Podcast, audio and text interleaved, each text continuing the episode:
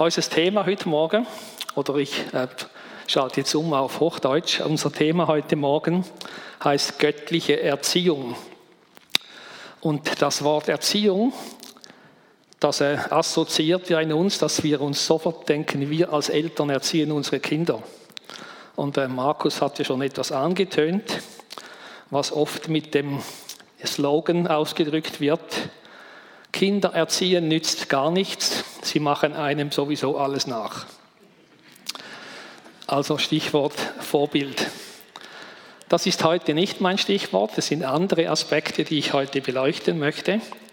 Und ich werde auch keinen Erziehungsvortrag halten, dass ich jetzt eben mich darüber speziell äußere, sondern es geht eben um eine Parallele von, unserem, von unserer gewohnten Erziehung unserer Kinder.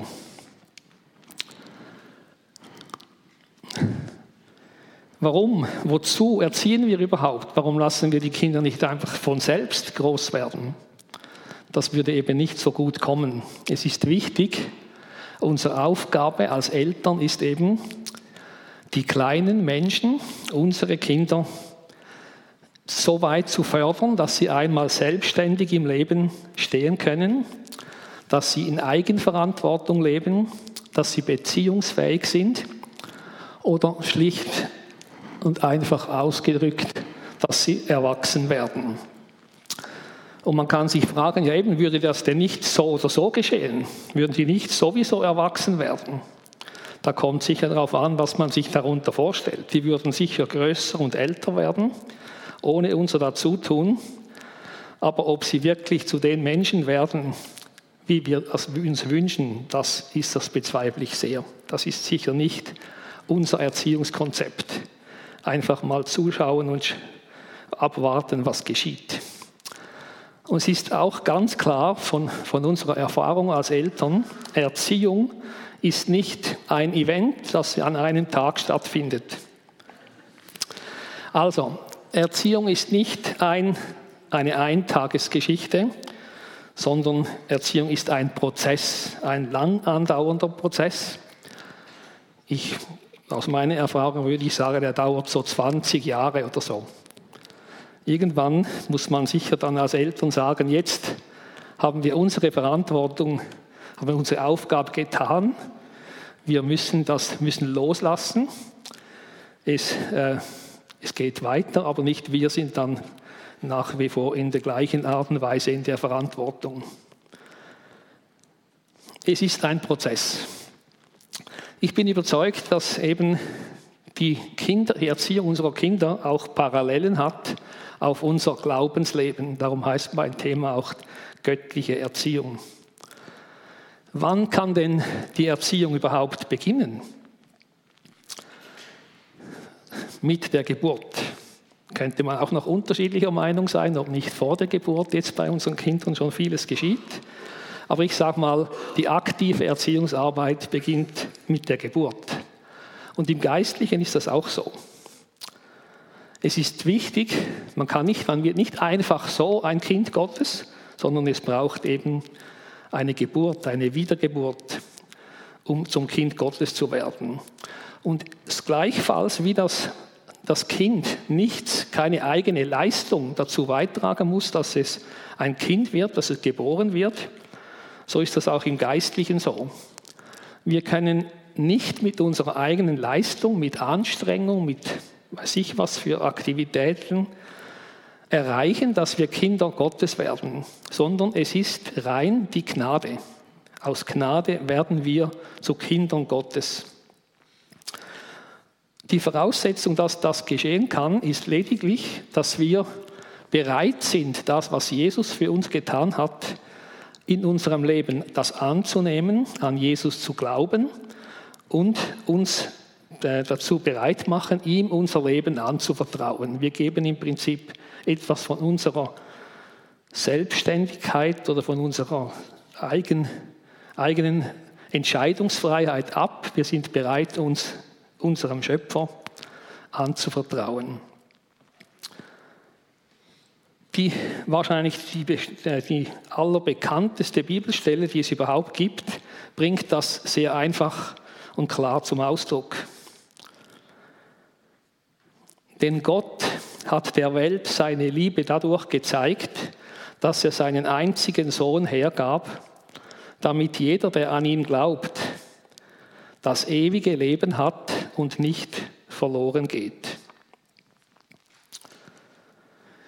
Mit der geistlichen Geburt geschieht wirklich etwas ganz Entscheidendes. Es ist wirklich die Basis, die Voraussetzung, dass nachher geistliches Wachstum überhaupt stattfinden kann. Und es ist von der natürlichen Geburt her auch klar, dass man von einem Neugeborenen nicht erwarten kann, dass es schon alles kann und alles weiß, sondern da beginnt eben dann die, der Entwicklungsprozess, die Erziehungsarbeit.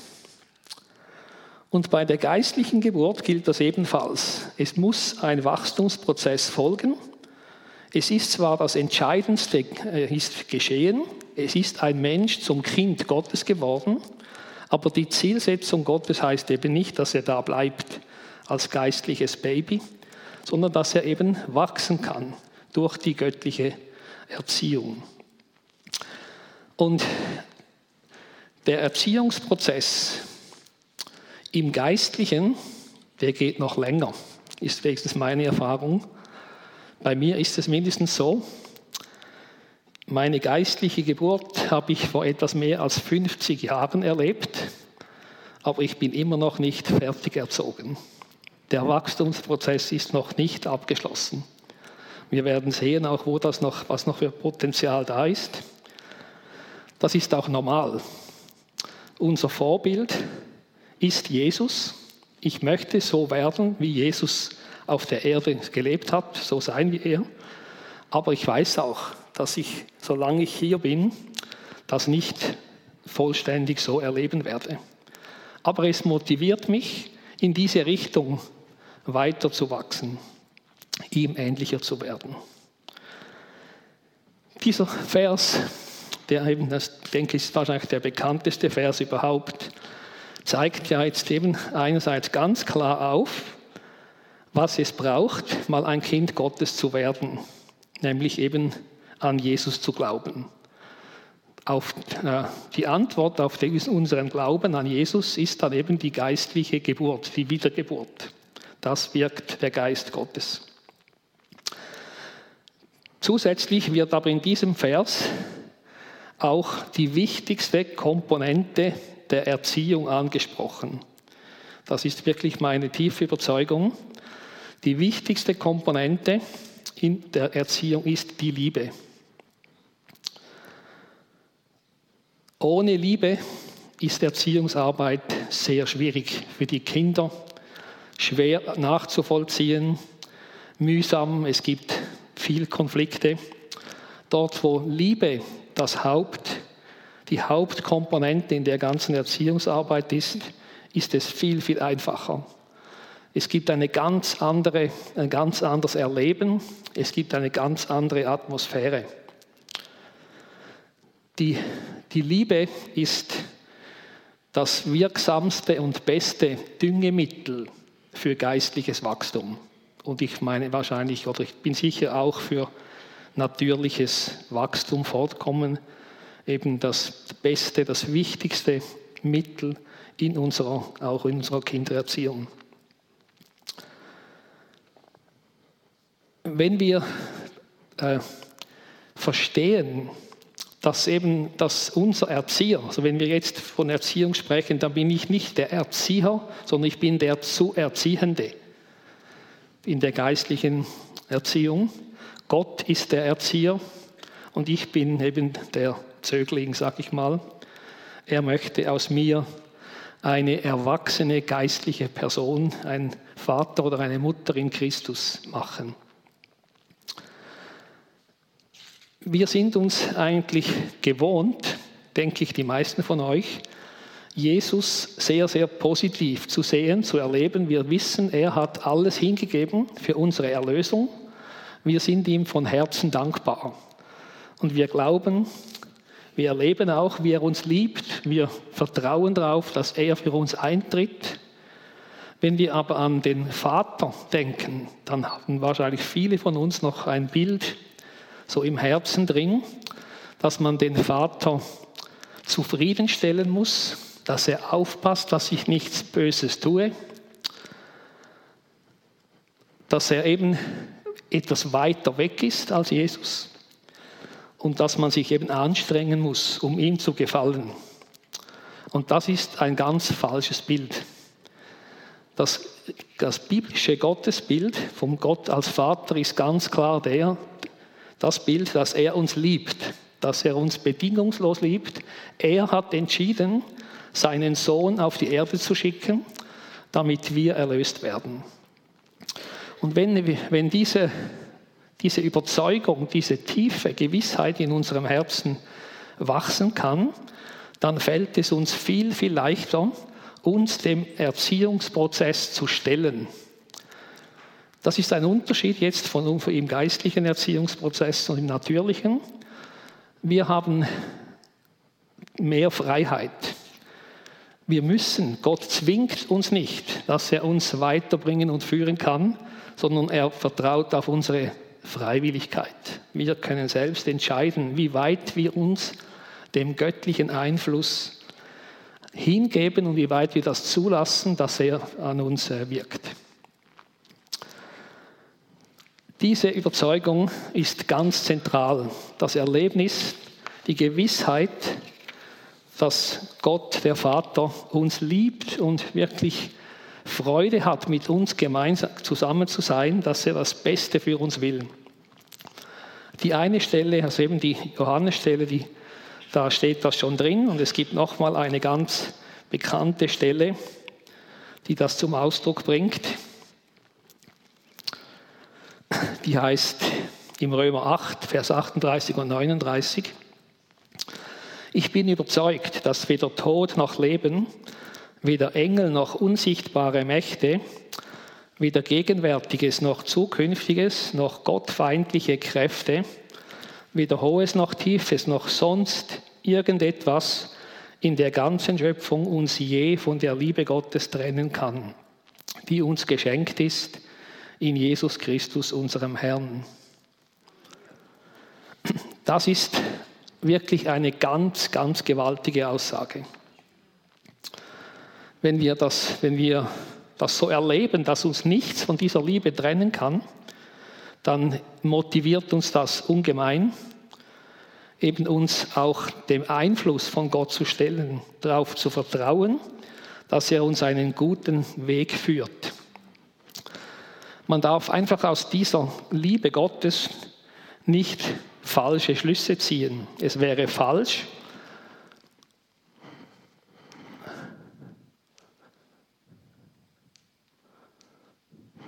Es wäre falsch zu glauben, dass Gott, weil er uns liebt, uns immer und augenblicklich all unsere Wünsche erfüllt. Hier auch wieder der Vergleich mit unserer Kindererziehung. Wenn, wenn wir diese Art Erziehung pflegen, glaube ich nicht, dass das zu einem guten Ziel führt. Menschen, die nicht lernen, mit Grenzen umzugehen oder mit Konsequenzen von Grenzüberschreitungen umzugehen, die sind nicht wirklich lebenstüchtig. Wenn jemand denkt, jeder Wunsch wird ihm erfüllt, dann wird er als Erwachsener Schwierigkeiten haben, damit umzugehen, wenn eben nicht alle Wünsche erfüllt werden können. Solche Menschen würden nicht beziehungsfähig.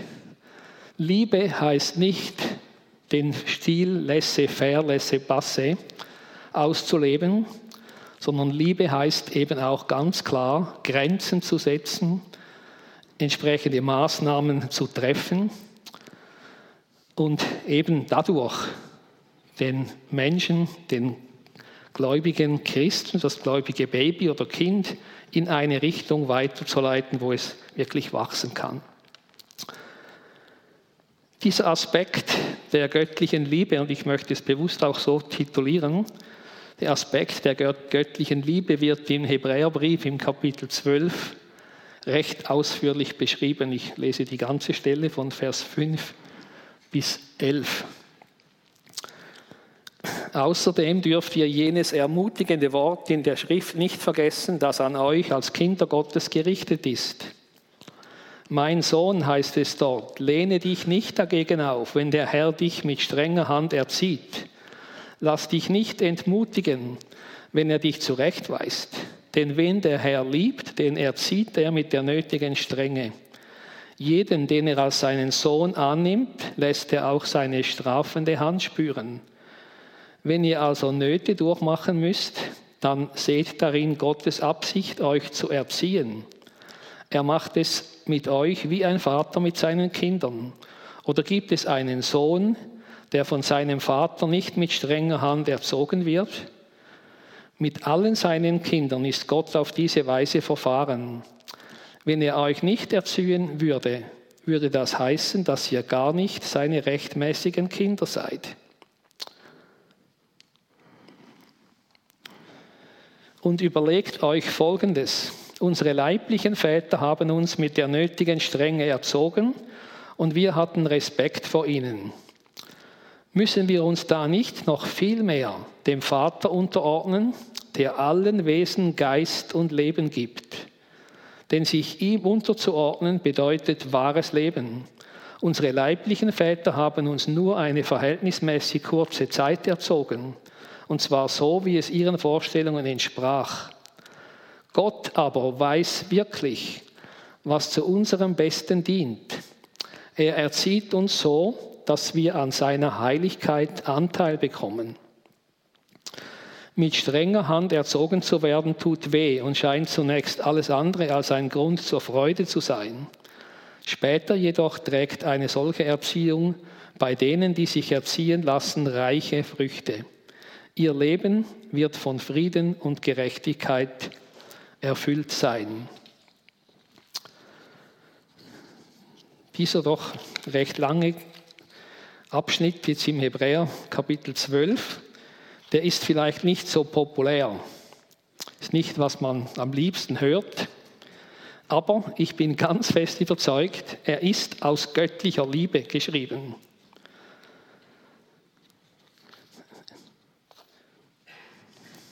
es kann nicht eben einfach immer jeder Wunsch erfüllt sein, jede Schwierigkeit aus dem Weg geräumt werden. Das würde uns nicht wirklich geistlich reif werden lassen. Es ist aus Liebe.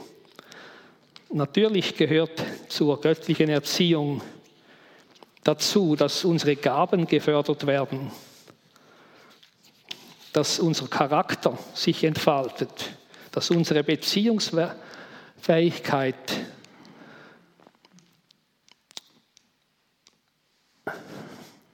gefördert wird, sich entwickeln kann. Das ist ganz klar. Gott möchte, er hat Freude, wenn sich unsere Gaben entfalten, wenn wir sie einsetzen. Er hat sie uns ja schließlich geschenkt. Er fördert uns. Und auch im, im Charakter, es ist wesentlich, dass auch unser Charakter sich in eine positive Richtung entwickeln kann. Und wenn wir offen sind für das Wirken des Heiligen Geistes und es ihm erlauben, auch in praktischen Dinge, die praktischen Dinge unseres Lebens hineinzuwirken, dann äh, wird er uns aufmerksam machen auf Dinge, die uns vielleicht mehr schaden, als dass sie uns dienen in unserem geistlichen Wachstum. Und es gibt ja auch äh, Möglichkeiten, wieder mal zu schauen, wo steht es denn so in meinem praktischen Leben, wo stehe ich? Und ein Aspekt oder zwei eigentlich sind, wenn du mal äh, wissen willst, was dir wichtig ist im Leben, dann musst du in zwei Dokumente hineinschauen, in, oder auf deinem PC vielleicht, äh, in die Agenda, in deinen Zeitplan und in dein Kassenbuch. Wenn du da aus etwas Distanz hineinschaust, dann wird dir ziemlich schnell klar oder es wird offenbar, was dir im Leben wichtig ist. Wie viel Zeit du für was einsetzt und wie viel Geld du für was einsetzt, das zeigt, was wichtig ist. Das ist eigentlich ganz normal und logisch. Und ich glaube eben, dass dort, wo wir uns prägen lassen vom Heiligen Geist, dass er auch in diese Bereiche hineinspricht und uns weiterführt. Wie macht sich denn dieser erzieherische Einfluss überhaupt bemerkbar?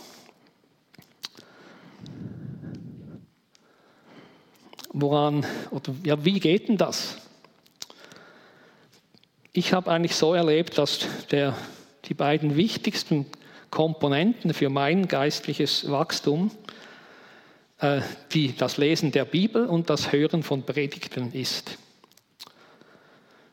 Dort, wo wir die Bibel lesen, regelmäßig auf uns wirken lassen, das prägt unser Denken. Diese biblischen Konzepte, die biblischen Prinzipien, die fallen in unser Herz hinein und wir werden dadurch geprägt. Das äh, ergänzend gilt das natürlich auch für die Predigt. Und die, das Wort Gottes ist, denke ich, definitiv die Basis, die zuverlässigste Art und Weise, wie wir den Willen Gottes erkennen können. Dort drin ist offenbart, was Gott uns möchte, sagen möchte, was von allgemeiner Gültigkeit ist. Und je mehr wir uns eben dem hingeben, desto mehr wird, äh, wird das unser Leben prägen. Der Reichtum an göttlichen Weisheiten und Prinzipien in der Bibel ist so groß, dass ich auch daraus erkenne, dass mein Wachstumsprozess bis ans Lebensende dauern wird. Der Reichtum im Wort Gottes ist so groß, dass ich den noch längst nicht ausgeschöpft habe. Es gibt aber noch eine weitere Dimension. Als eben die, das Allgemeine, den, den allgemeinen Willen Gottes, dem zu folgen, den aus dem Herzen heraus umzusetzen. Es gibt noch die Dimension vom, ich sage dem, situationsspezifischen Reden Gottes. Und das ist ein Punkt, an dem ich selbst, äh, wo ich mich danach sehne, dass der bei mir dass ich darin wachsen kann, dass das zunimmt, dass ich mehr noch in ganz spezifischen Situationen einfach aus dem direkten Kontakt, aus der Beziehung zu Jesus, zum Heiligen Geist, erkenne, was jetzt dran ist, was ich in der Situation sagen soll, mit wem ich jetzt Kontakt aufnehmen soll oder was immer. Einfach Dinge, die wir nicht in der Bibel jetzt nachlesen können, sondern die eben dann zusätzlich noch uns ganz spezifisch hinführen. Was möchte Gott jetzt durch mich in diese Richtung wirken? Das ist auch etwas, was wir als Gemeinde fördern wollen. Wir haben eingeplant, dass nächstes Jahr das Prophetieseminar stattfinden soll, was wir dieses Jahr jetzt nicht durchführen konnten, was eben genau in die Richtung geht. Zusätzlich noch durch das direkte situative Reden Gottes erkennen, was er will und da eben in der Beziehung zu Gott noch wachsen.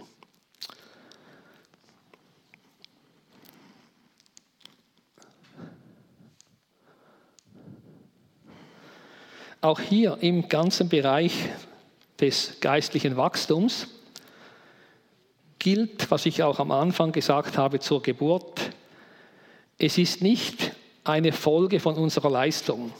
Es ist nicht so, dass wir automatisch geistlich wachsen, wenn wir uns enorm einsetzen in, unserer, in der Gemeinde, wenn wir viel tun für Gott, wenn wir vielleicht fasten oder intensiv beten. Das ist alles okay, aber das ist nicht die Voraussetzung oder man kann nicht daraus schließen, dass so automatisch Wachstum erfolgt, sondern das Wichtigste, dass geistliches Wachstum überhaupt stattfinden kann, ist unsere Bereitschaft, dass wir bereit sind, dem Einfluss des Heiligen Geistes uns zu öffnen. Das fällt manchmal leicht, wenn der Heilige Geist uns in eine Richtung lenkt, wo es uns passt, was uns geläufig ist, dann fällt es uns nicht schwer, dann sind wir froh und machen das. Wenn der Heilige Geist in eine Richtung uns lenken will, wo es uns eben nicht so passt, wo wir uns nicht gewohnt sind, dann ist es schwieriger. Und da gilt eben, glaube ich, oder ist es ganz wichtig, dass wir uns bewusst sind, Gott liebt uns so, er hat den besten, die besten Absichten. Er will alles, was er äh, beiträgt, was er uns anbietet an Wachstumsmöglichkeiten, geschieht aus Liebe. Was immer es sein mag, auch wenn es jetzt eben mal nicht nach unseren Wünschen verläuft, es geschieht aus Liebe. Und das soll uns wirklich motivieren, uns diesem Wachstumsprozess zu stellen. Ich weiß nicht, wie es euch geht. was ihr, wenn ihr darüber nachdenkt, wo ihr steht. Ich für mich kann ganz klar sagen, ich bin noch nicht dort, wo ich hin möchte. Es besteht in meinem geistlichen Leben noch ein großes Wachstumspotenzial. Und ich möchte dich fragen, wie ist es in deinem Leben? Denkst du, du bist da, wo du bleiben möchtest? Oder siehst du auch, es gibt ein Potenzial? Und ich möchte euch wirklich ermutigen, nicht stehen zu bleiben, vorwärts zu gehen und daran zu denken. Wahrscheinlich ist das Allerwichtigste, was wir beitragen können, dass es vorwärts geht, ist eben dem Heiligen Geist zu erlauben, so zu wirken, wie er will und ihn nicht daran zu hindern. Wir sind so veranlagt, dass wenn es eben nicht so nach unserem Konzept läuft, dass wir abblocken. Aber ich möchte euch und auch mich ermutigen, uns wirklich zu öffnen. Der Heilige Geist, Gott hat gute Absichten, aus Liebe führt er uns weiter. Und er will uns, er führt uns so oder so ans Ziel und er hat einfach gute Absichten mit uns. Die Gemeinschaft mit uns liegt ihm so sehr am Herzen, dass er sich eben gerne um jeden von uns Einzelnen auch kümmert.